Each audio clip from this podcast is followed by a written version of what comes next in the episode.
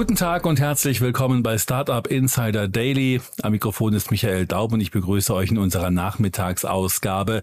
Die letzte Ausgabe des Tages kurz vorm Feierabend. Wir haben uns jetzt Franziska Teubert, Geschäftsführerin vom Bundesverband Deutsche Startups, anlässlich der Veröffentlichung des diesjährigen deutschen Startup-Monitors eingeladen. 50 Prozent der Gründer wählen grün, 42 schauen pessimistisch in die Zukunft und NRW etabliert sich mehr und mehr als Gründungsstandort. Das sind nur einige Punkte des diesjährigen deutschen Startup-Monitors, über den wir gleich reden werden. So viel zu unserem Gast. Gleich geht es los mit dem Interview zwischen Franziska und Jan.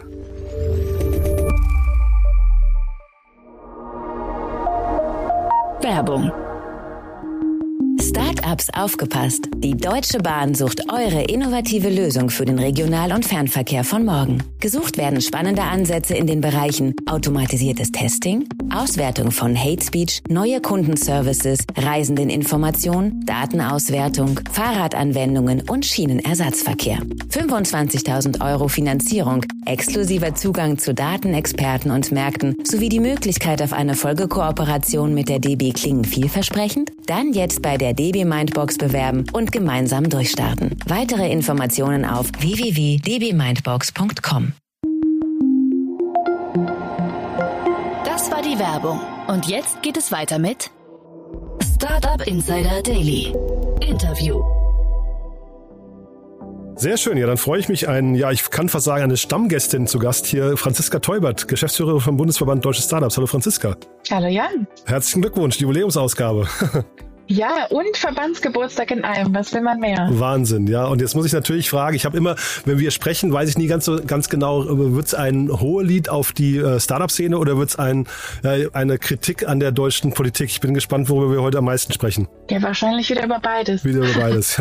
Dann fangen wir doch mal mit dem deutschen Startup-Monitor an. Da, da, habt ihr ja wirklich, ähm, das ist ja der Grund, warum wir heute sprechen, da habt ihr ja wie immer seit zehn Jahren die, die Stimmung zusammengetragen im Land. Wie ist die denn? Wie kann man die zusammenfassen?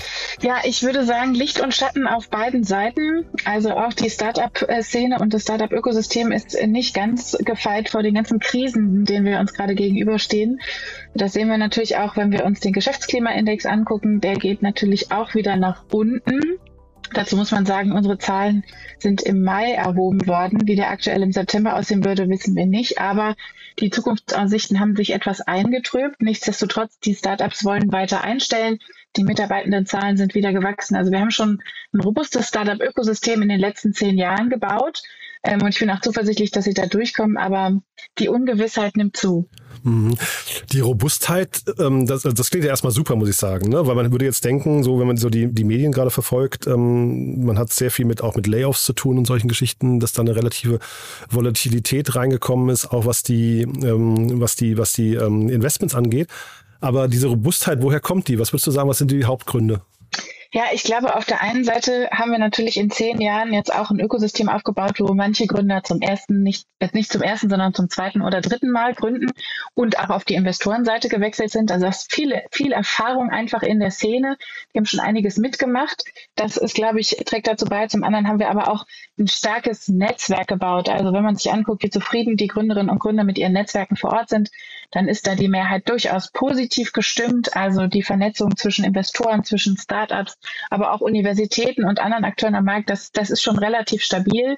Und auch die Investorenszene in äh, Deutschland hat sich natürlich weiter etabliert. Ähm, wie das jetzt so die nächsten Monate sich weiterentwickeln wird, werden wir sehen. Aber da gibt es einfach ein starkes, äh, starkes Netzwerk und auch erfahrene Gründerinnen und Gründer, die da natürlich ähm, jetzt zu beitragen, dass es ein robustes Ökosystem gibt. Also es klingt erstmal nach einem mittlerweile sehr erwachsenen Ökosystem. Das klingt ja super. Ähm, trotzdem dieses Netzwerk, magst du das nochmal beschreiben? Was, wer sind denn so die wichtigsten Akteure in so einem Netzwerk, das du da gerade meinst? Naja, da gehören natürlich die Gründerinnen und Gründer als allererstes dazu. Da gehören aber auch die Investorinnen und Investoren dazu. Da gehören die Business Angel dazu.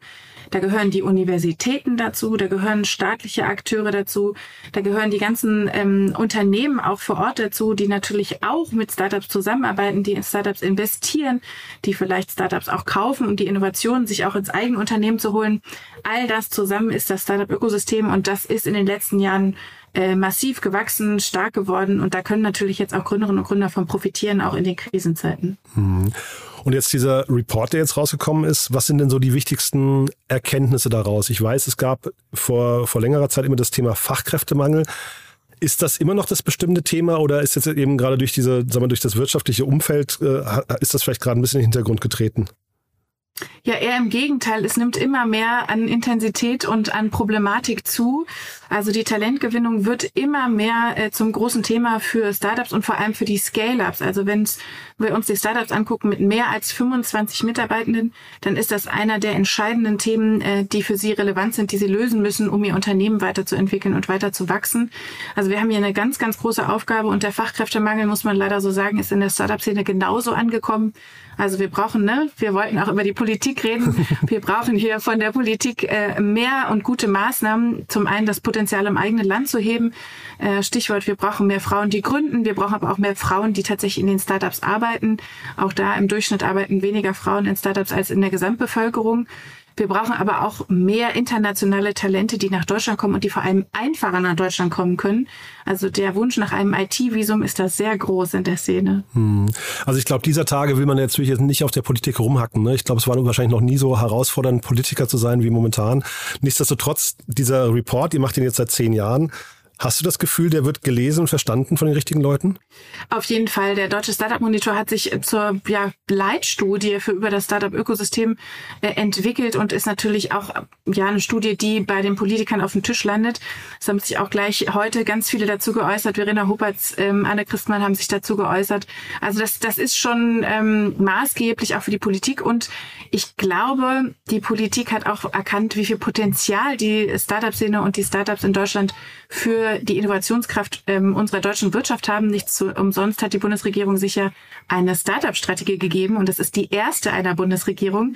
Ähm, da haben sie schon viele Punkte erkannt. Es kommt jetzt aber darauf an, natürlich, dass die auch schnell umgesetzt werden, die ganzen Maßnahmen, die sie äh, in der Startup-Strategie aufgezählt haben. Ja, also ich habe so das Gefühl, wir sind ja in Deutschland so das Land der runden Tische und äh, äh Gremien und, und dann eben auch irgendwie guter Vorhaben. Aber wenn du sagst Startup-Strategie, was sind denn so die Eckpunkte, die schon auf den Weg gebracht wurden? Oder würdest du sagen, dafür ist es noch zu früh? Ja, ich glaube, da ist schon zu früh. Es gibt ja äh, jetzt Christian Lindner, äh, der mit dem Zukunftsfinanzierungsgesetz das Thema Mitarbeiterbeteiligung angehen will. Der hat da die große Chance, echt äh, dem deutschen Startup-Ökosystem, den deutschen Startups einen Bärendienst zu erweisen. Wir sind international nach wie vor auf dem letzten Rängen unterwegs, ähm, was die Mitarbeiterbeteiligung angeht. Und ähm, vor allem auch für die größeren Startups, steht auch im deutschen Startup Monitor wieder in diesem Jahr, ist das ein zentrales Thema. Da muss wir wirklich irgendwie besser werden. Das können wir jetzt als erstes hoffentlich bald abhaken, wenn Christian Lindner da äh, tatsächlich dann auch liefert. Und ähm, ja, die anderen sind, soweit ich weiß, auch in der Mache. Wann da die konkreten Umsetzungen kommt, äh, bleibt abzuwarten. Also Bärendienst, du, du sagtest gerade Bärendienst, aber du meinst, das ist eigentlich eine große Chance für, für ihn gerade, ne? Ja, ja, auf jeden Fall. Ja, also es ist die große Chance, tatsächlich auch der FDP vielleicht wieder mehr Aufwind in der Gründerszene zu verleihen. Also wir stellen ja auch immer die Sonntagsfrage. Bündnis 90 Die Grünen das erste Mal bei 50 Prozent ähm, und hängt die FDP weiter ab. Also er hat ja eine große Chance. Ich hoffe, er nutzt sie. Trotzdem das Thema Mitarbeiterbeteiligung, das, also das geistert ja auch schon seit Jahren durch die Szene. Ne? Da hat man ja jetzt, glaube ich, in den letzten Jahren immer diesen äh, kleine, dieses, dieses Armdrücken zwischen Thomas Jatzombeck und Olaf Scholz war es, glaube ich, dann immer. Ne? Ähm, man hat so das Gefühl, dann wurden Kompromisse erzielt, mit denen war auch keiner richtig glücklich. Kann das überhaupt jemals richtig gelöst werden? Also ich glaube, es kann auf jeden Fall besser gelöst werden, als es aktuell gelöst ist. Ähm, wir haben ja da auch viele, viele Gespräche geführt, auch mit dem Bundesfinanzministerium und mit dem Bundesfinanzminister. Wir haben den Eindruck, das Problem ist jetzt wirklich richtig erkannt worden. Also Stichwort Dry Income Problematik, wenn man was versteuern muss, wofür man noch gar kein Geld gesehen hat. Mhm. Ähm, ich glaube wirklich, Sie haben es verstanden. Der Wille ist da. Christian Litten hat es auf ein paar Veranstaltungen letzte Woche auch gesagt, er will an das Thema ran und er will es lösen. Und wir hoffen jetzt, ähm, sie machen es dann auch wirklich. Mhm. Ein anderes Thema, was euch ja, glaube ich, immer beschäftigt, sind die, ähm, ist die Quote der weiblichen Gründerinnen. Ne? Also wie, wie sieht's da aus? Hat sich das positiv entwickelt? Ja, das ist für mich ein, ein ganz großes, äh, großes, tolles Ergebnis aus dem diesjährigen Deutschen Startup Monitor. Wir sind das allererste Mal ähm, bei einem Gründerinnenanteil von über 20 Prozent, also ein großer Schritt nach vorne. Auch wenn er immer noch zu klein ist. Ich bin ja da sehr ungeduldig bei dem Thema und äh, möchte, dass das schneller vorangeht. Und ähm, ja, die Hürden für Gründerinnen sind immer noch groß, aber 20 Prozent, das ist schon mal ein Schritt nach vorne. Was sind denn die, äh, was sind denn die Hürden, die da aus dem Weg geräumt werden müssten? Ja, die einen Hürden, über die sprechen wir eigentlich auch schon viel zu lange. Da muss jetzt auch endlich mehr passieren. Das ist das Thema Zugang zu Netzwerken und Zugang zu Kapital. Ähm, Gründerinnen erhalten immer noch viel weniger Kapital, als es äh, ihre männlichen äh, Kollegen tun.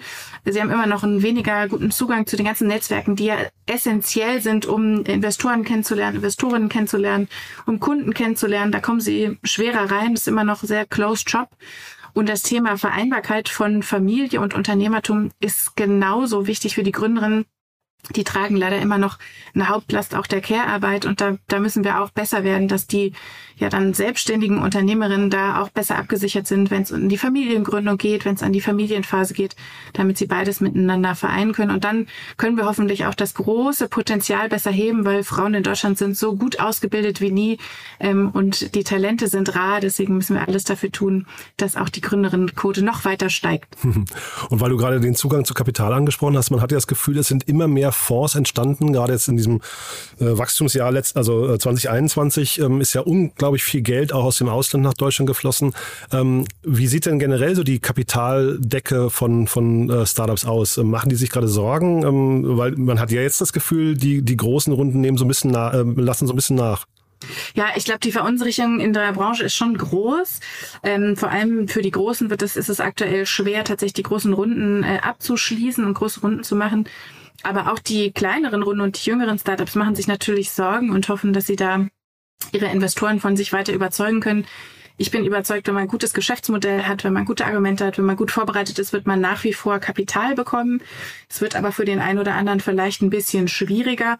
Und ähm, wir haben auch gefragt, wer eigentlich noch Kapitalbedarf hat in den nächsten zwölf bis 18 Monaten. Mhm. Und das war schon eine Mehrheit. Also da wird es tatsächlich auch noch weitere harte Verhandlungen geben.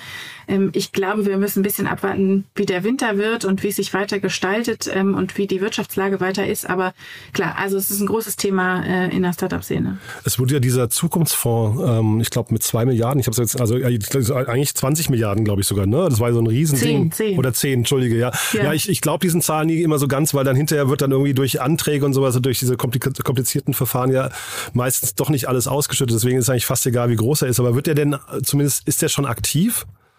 Ja, er ist im Werden. Also es gibt ja, der Zukunftsfonds teilt sich ja auf so ganz viele Maßnahmen auf und ganz viele kriegen was vom Stück vom Kuchen ab.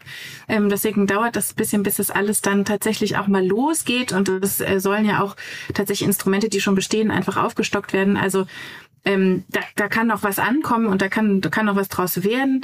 Ähm, ich glaube, es kommt aber auch darauf an, äh, wie tatsächlich auch die Privatwirtschaft weiter investiert. Und ich glaube auch ein ganz großes Potenzial in dieser Krise ist tatsächlich äh, Corporate Venture Capital, also die Unternehmen, die jetzt auch wahnsinnig unter Druck sind, äh, was das Thema Effizienzsteigerung, äh, Energieeinsparung, Innovation angeht, ähm, dass die tatsächlich auch da jetzt wieder ein stärkerer Partner und interessanterer Partner werden können, ähm, auch was das Venture Capital angeht. Gibt es denn noch andere große Forderungen? Forderungen von euch jetzt gerade oder Dinge, die auf der Wunschliste stehen?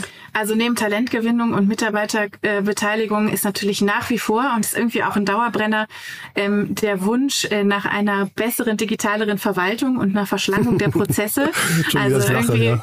genau, jedes ja. Jahr äh, grüßt das Murmeltier. Mhm. Ähm, aber ich glaube, der Druck wird, wird immer größer, ähm, auch was das Thema öffentliche Vergabe und von öffentlichen Aufträgen angeht da steckt so viel Potenzial drin, auch die Startups quasi zum Nulltarif zu fördern. Und es ist aber ähm, für viele einfach ein viel zu großer Aufwand. Der Prozess ist viel zu lange, als dass sie sich darauf stürzen können. Und ähm, ja, also da ist auch die Politik gefragt, jetzt endlich was zu tun. Und das geht von der Bundesregierung bis runter auf die kommunale Ebene. Ähm, ich glaube, die Startup-Szene ist echt frustriert und ähm, würde da gerne mehr helfen, wenn Sie denn da mehr zum Zug kommen. Und das Thema Neugründung, ich habe gesehen, ihr habt euch zumindest auch mit äh, Universitäten beschäftigt. Äh, hat man das Gefühl, aus den Universitäten kommt so und, und vielleicht auch in den Schulen beginnt das schon, so ein, so ein Schwung an, äh, an, an äh, weiß nicht, oder mehr Initiativen schon? Oder würdest du sagen, das hat sich eigentlich gar nicht geändert im Laufe der Zeit? Na, ich glaube, es kann auf jeden Fall immer noch mehr sein. Ähm Es gibt einige Universitäten, vor allem auch von einigen engagierten Professoren und Professorinnen vorangetrieben, die da wahnsinnig äh, gut sind, wahnsinnig vorne weggehen. WHU, RTW Aachen, äh, TU München, all die sind natürlich so die Spitzenreiter. Ähm, aber das muss natürlich viel mehr in die Fläche gehen. Wir haben das erste Mal im äh, Startup Monitor auch gefragt, wie sich eigentlich die Gründerteams zusammensetzen, was die Qualifikation angeht.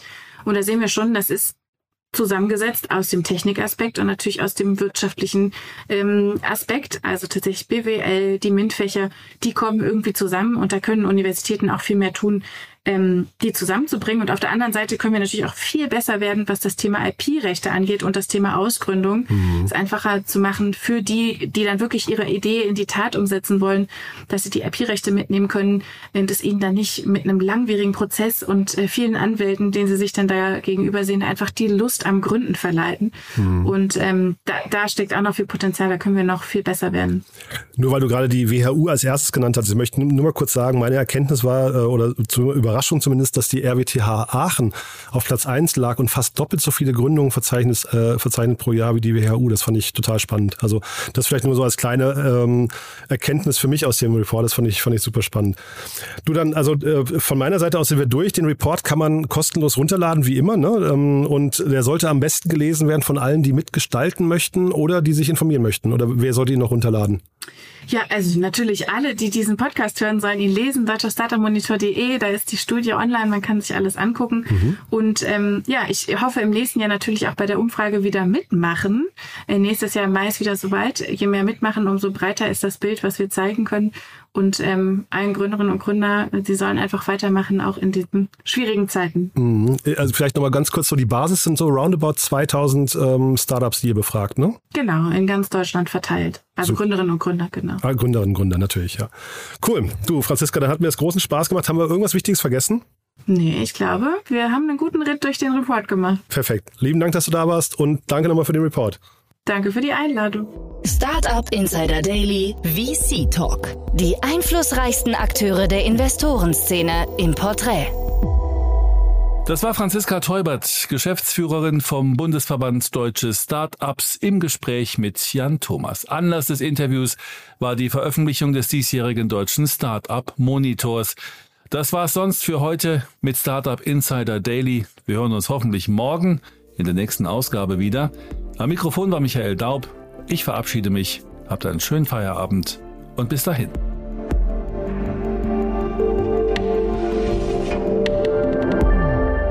Das war Startup Insider Daily, der tägliche Podcast der deutschen Startup-Szene. Falls dir der Podcast gefallen hat, gib uns doch bitte 5 Sterne bei Apple Podcast und hinterlasse eine kurze Rezension. Damit hilfst du uns, diesen Podcast bekannter zu machen. Und natürlich freuen wir uns, wenn du deinen Freunden, Bekannten und Kollegen von diesem Podcast erzählst. Abonniere Startup Insider Daily noch heute auf Spotify, Apple Podcast oder Amazon Music oder in deiner Lieblings-Audio-App.